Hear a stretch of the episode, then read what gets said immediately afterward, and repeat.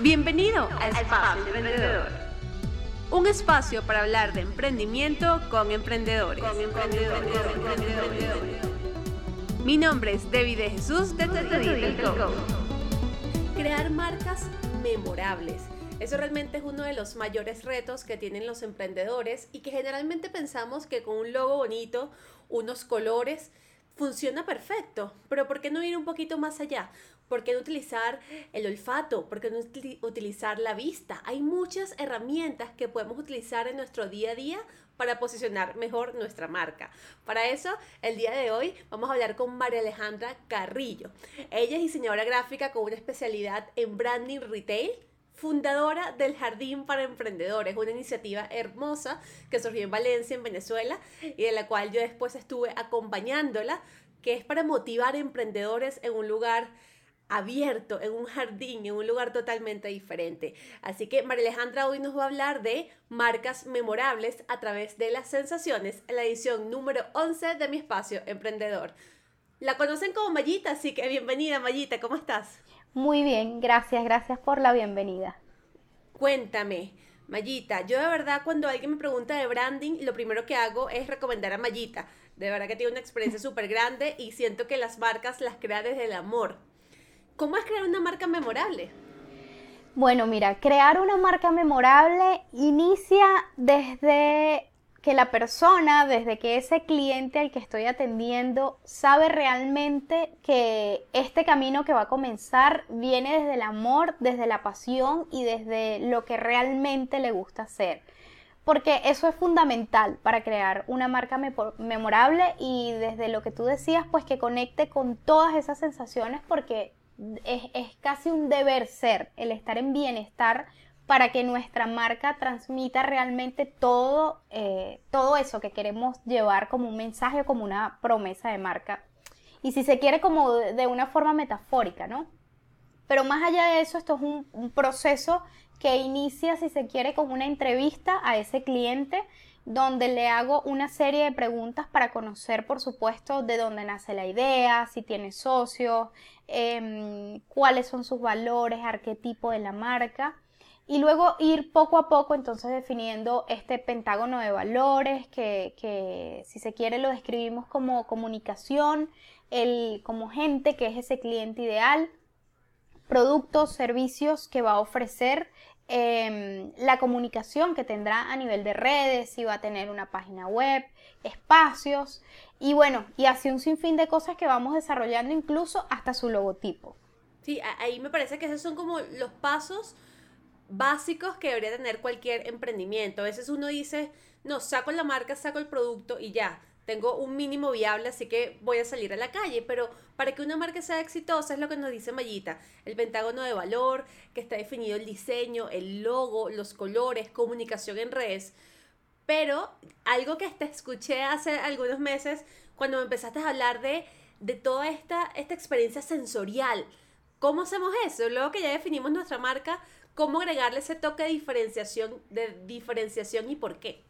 Bueno, mira, eh, lo primero es entender, eh, bueno, tú y yo lo sabemos, y es que las marcas, los emprendimientos, los negocios, las redes principalmente, son productos intangibles. Entonces el reto que tenemos todos es de alguna manera hacerlos tangibles. Entonces, ¿cómo conectar con otras personas? Y es allí donde viene esa famosa frase de humanizar las marcas. Y bueno, todas las personas en general tenemos cinco sentidos eh, para eh, lograr una comunicación o tener un canal de comunicación. Sin embargo, de forma inconsciente, eh, preferimos posiblemente uno, ¿no? Tal vez en tu caso puede ser el auditivo porque tienes la facilidad de comunicar. En mi caso puede ser el visual porque soy más de crear, más de escribir, más de dibujar. Entonces, el reto de cada marca es definir cómo a través de cada uno de estos canales logra comunicarse con ese cliente ideal. Y para hacerlo un poco más visible o entendible, un ejemplo pudiera ser cuando una persona hace un servicio delivery, ¿qué tal si esa caja donde viene el producto eh, tiene una textura, incluso tiene un olor al abrirla?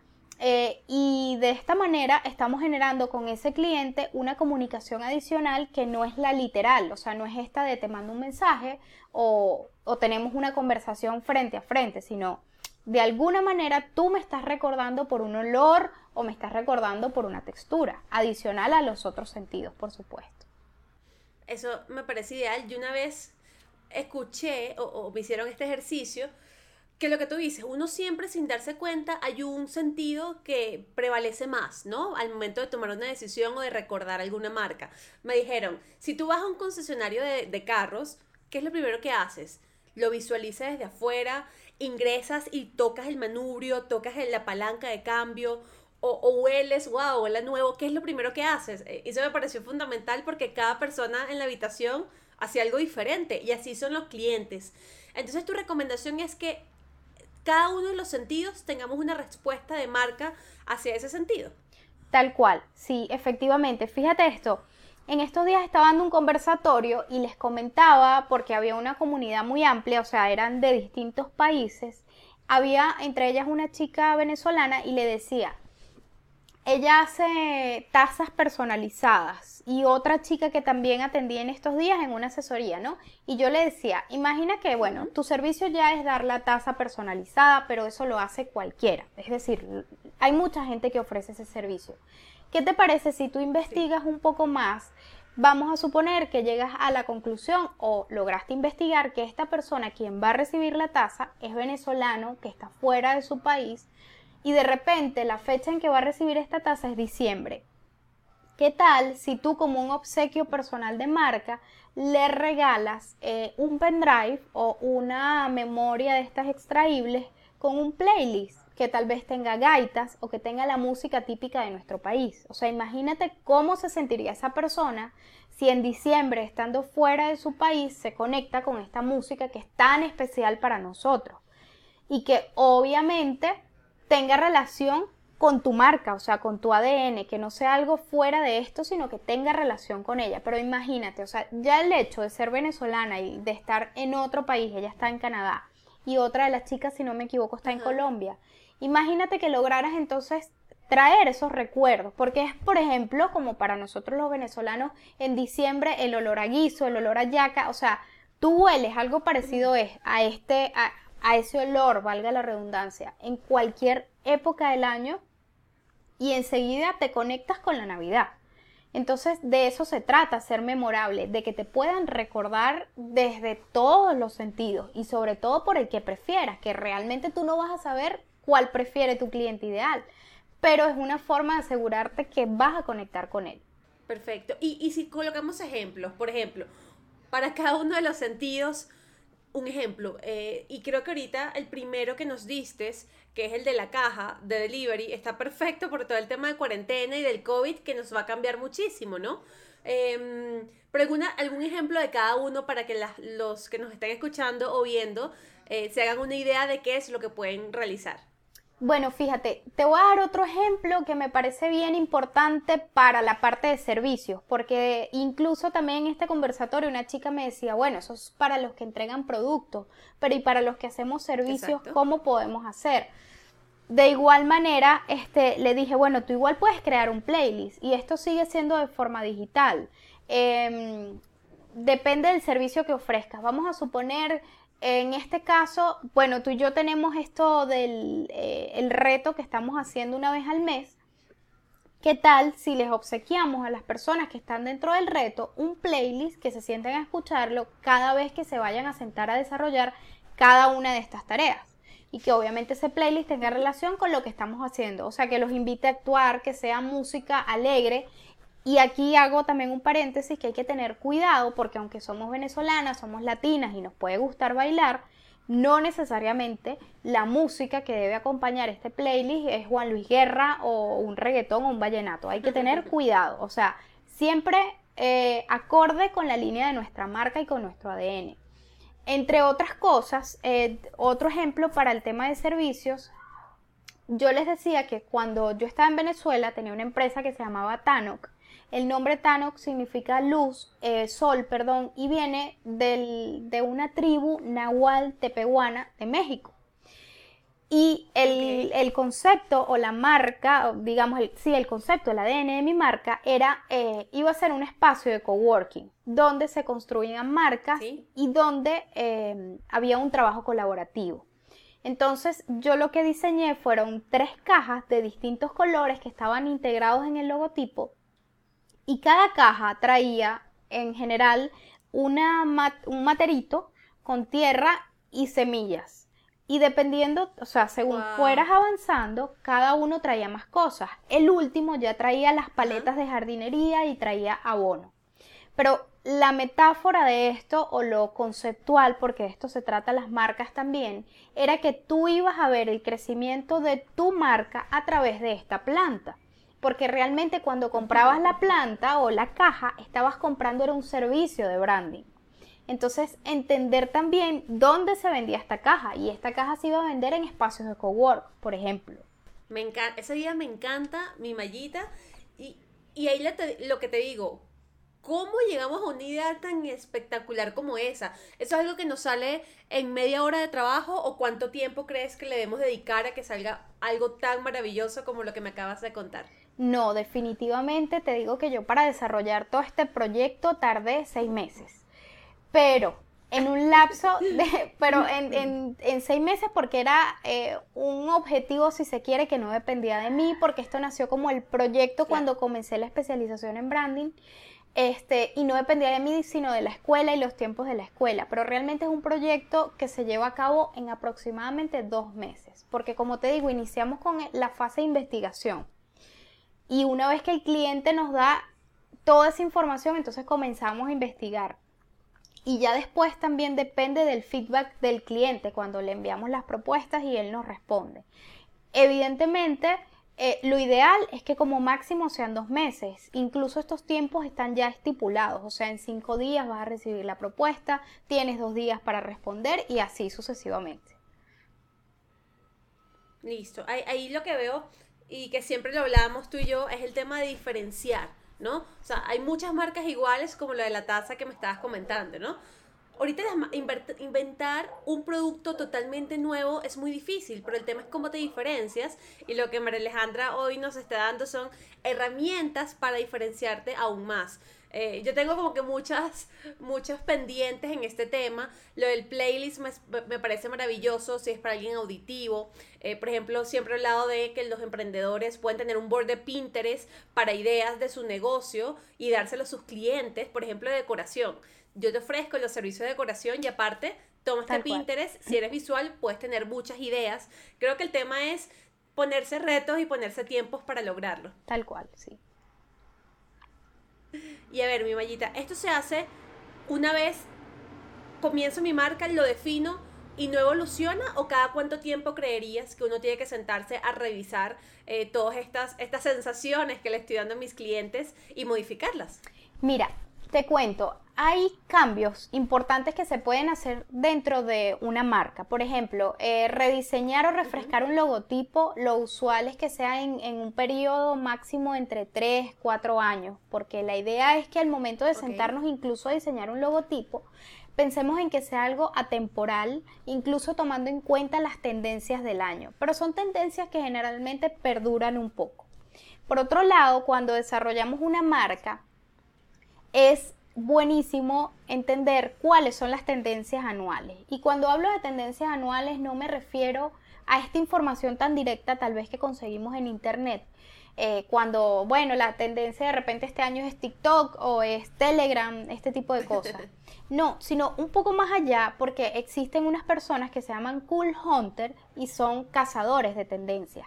En principio, los Cool Hunter existían para eh, digamos, por ejemplo, J. Lo tiene su Cool Hunter y entonces él ya sabe cuáles son sus medidas, cuánto, eh, cuánto es en el pie, por ejemplo, cuánto es de alto, cuáles son sus gustos y él se ocupa de buscarles e incluso personal chopper, ¿sabes? Que se ocupan de buscar este, el vestuario que le corresponde. En el caso de los Cool Hunter, son cazadores de tendencias. Entonces ellos diagnostican y pronostican lo que va a ocurrir durante el año.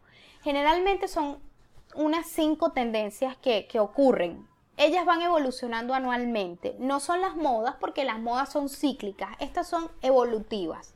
Entonces, si se quiere, se mantienen en un rango. Por ejemplo, hace, cuando yo comencé a estudiar, una de las tendencias que estaba en boga en ese momento se llamaba culturas del encuentro. Y en culturas del encuentro, lo que, digamos, estaba de moda era hacer viajes a sitios turísticos, pero muy autóctonos, muy, eh, muy pueblitos, tal vez tipo Cuba, Em, donde los colores, eh, viajes por ejemplo al Mediterráneo, donde tú te conectas con esas texturas, esos tejidos, esos tipos de alfombras, esos colores blancos con esas florecitas en, eh, afuera de las ventanas que son tan distintivas. Otro eh, se llamaba, si no me equivoco, culturas urbanas y eran personas que les encantaban los viajes. Era como un hippie, pero un poco más evolucionado. Había otra que se llamaba pausa. Y pausa eran estas marcas que van hacia el alto target. Entonces sus colores eran eh, distintivos por el plateado o por el rosa pálido, por ejemplo. Entonces es importante entender las tendencias que van evolucionando anualmente y ahí vas haciendo ciertos ajustes. Listo, perfecto. Eso me parece ideal, todo el tema eh, de las tendencias y, no quedarse estático. Y a los emprendedores que nos están escuchando, wow, ya lancé mi marca, ya estoy muy tarde. No, o sea, el momento de reinventarse es ahora que estamos en casa encerrados viendo cómo hacemos cosas nuevas. Así que si no lo has hecho, es el momento de hacerlo. Eh, a ver, mi Mayita, ¿alguna otra recomendación de este tema que nos puedas brindar? Sí, mira, con respecto, quisiera ir un poquito más allá y decirles que siempre eh, tenemos que pensar en positivo, siempre en crecimiento, eh, siempre tener claro que la marca es como un hijo, que en algún momento va a caminar y andar solo. Y por eso es importante hacer una parte entre lo que nos gusta a nosotros y lo que es de la marca. Porque se dice que la marca es un alter ego, por supuesto, va impregnada de nuestras creencias, de nuestras emociones, pero hay que dejarla caminar. Entonces no porque a mí me gusta el rojo quiere decir que mi marca tiene que llevar rojo. Entender incluso que en algún punto hay que invertir, hay que entender desde un principio cuánto quiero ganar mensualmente, cuánto deseo eh, ganar anualmente, cuánto voy a invertir mensualmente. Bueno, y tú lo sabes con respecto a lo de las pautas digitales, qué importante es invertir en estas pautas si queremos una inversión. Y entender que emprender es dar pasos y ya cuando evolucionamos a la marca es porque sabemos que tenemos un negocio que va digamos, que está creciendo, que ya es un hijo y que hay que dejarlo y darle forma. Creo que sería eso otro aporte que pudiese dar. Y me encanta, y, es verdad, es el hijo que hay que dejarlo crecer y hay que dejarlo caminar, totalmente de acuerdo, mi mallita. De verdad que muchísimas gracias. Y para terminar, quiero cerrar con mis tres preguntas mágicas, que las llamo así porque puedes iluminar y darle muchas herramientas interesantes a los emprendedores que nos escuchan. Primera pregunta, ¿tienes algún libro favorito emprendedor? Mira, para mí, sinceramente no soy mucho de lectura porque a veces me quedo dormida. Entonces dije, tengo que inventarme otra metodología y soy más de escucharlos, aunque mi, mi, inconsciente o mi modalidad preferente de comunicación no era la auditiva, pero disfruto escuchar audiolibros y para mí el que más me impactó fue El alquimista. Bellísimo, tal cual. Sí. Me encanta. Ese libro es uno de los que creo que toda persona debe leer en su sí, vida. Segundo, ¿algún podcast o perfil de Instagram que nos recomiendes? Mira, el tuyo, el tuyo es maravilloso. Yo cada vez que tú, que tú hablas o dices, mira, es que saben que el otro día una amiga empezó a publicar, a hacer publicidades como loca. Yo dije que ahí estoy yo. Es que yo la tengo que tú. Yo, yo sé que era yo. tengo una frustración que dije, no, o sea, es como que, ¿cómo es que dicen? Como cada quien a lo suyo, pues, o sea, lo mío no es esto. Y llega el punto en que yo dije, ok, mi marca está evolucionando, hay que delegar. Es así. Y considero que por lo menos en particularmente tu podcast a mí me nutre mucho porque conozco y he conocido, bueno, y conectado nuevamente con personas que, vinieron del jardín y me encanta. Y fuera de eso, más allá de aprendizaje es que me, da risa o que me gustan porque cuando tengo días de mucho estrés desahogo por un podcast y es de repente mm, entre grados y el mundo y el país de Gabo Ruiz. Listo, e, eso es, eso lo escuchamos aquí tal cual los viernes para relajarnos un poco y, reírnos y comenzar bien el fin de semana totalmente alineadas también. ¿Y alguna rutina o acción que te hace ser mejor emprendedora, mejor mamá, mejor mujer empoderada? Mira, recordarme, o sea, cuando viene ese, como ese monstruo a comerme la cabeza de, de ese, eso que llamamos ahora el síndrome del impostor, es como ver hacia atrás y decir, María Alejandra, mira cómo comenzaste, mira hasta dónde has llegado. Y usualmente e, ese monstruo cuando llega empieza a decirme, es que no tienes esto, es que te hace falta aquello, es que esa información ya está allí. Y entonces yo digo, ya va, pero es que mi comunidad no es la que tienen otros. De repente mi comunidad necesita saber lo que yo sé.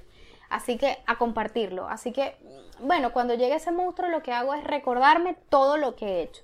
Y aparte de eso, cuando siento que voy perdida, vuelvo a mi centro y comienzo a aterrizar mis objetivos porque sé que los voy a cumplir con mi plan de acción. Entonces empiezo a escribir todo lo que quiero, el para qué lo quiero y luego lo aterrizo y le coloco fecha de cumplimiento. Eso me parece ideal, volver a tus objetivos y a veces uno dice como, wow, necesito dar un contenido totalmente novedoso, no, a veces hay cosas básicas que como tú dices, que para nuestra comunidad son muy valiosas, solamente hay que saber cómo conectar con ellas, también totalmente de acuerdo. Tal cual. De verdad que para mí, eh, mi Mayita es una persona con la cual, para mí sinónimo de emprendimiento venezolano soy Mayita, de verdad que es una persona que motiva mucho y como, como ella lo decía, si a mí me preguntan de branding es como ve con Soy Mallita. Yo, mi logo, por ejemplo, de Twitter, el coach, lo comencé yo con una muñequita y unos colores, hasta que dije, mira, Mallita, quiero que me hagas un brand book, creo que, quiero que me apoyes, y ese logo es uno de los bebés de Soy Mallita también, de María Alejandra, así que cuéntanos, ¿dónde te podemos conseguir? Mira, ahora la única red social prácticamente que utilizo es Instagram y es arroba soymallita y luego está mi página web www.soymallita.com, por allí, por esos dos sitios. Genial, muchísimas gracias, de verdad que un honor y, y, estoy muy alegre de haberte tenido aquí, María Alejandra. Gracias, Debbie, gracias a ti, me encantó estar aquí. bueno, y para cerrar, les dejo mi frase emprendedora del día que está totalmente relacionada con lo que nos dijo Mayita. No se trata de colores y formas, se trata de transmitir sensaciones. Esto es una frase anónima, pero que realmente es eso. Es la hora de salir de la zona de confort, de inventarnos cosas nuevas y empezar a conectar con nuestros clientes de manera diferente a través de los sentidos. Muchísimas gracias por escucharme. Mi nombre es Debbie de Jesús de Twitter Coach. Recuerda suscribirte en Spotify y Apple Podcast y nos escuchamos en una próxima edición de Espacio Emprendedor.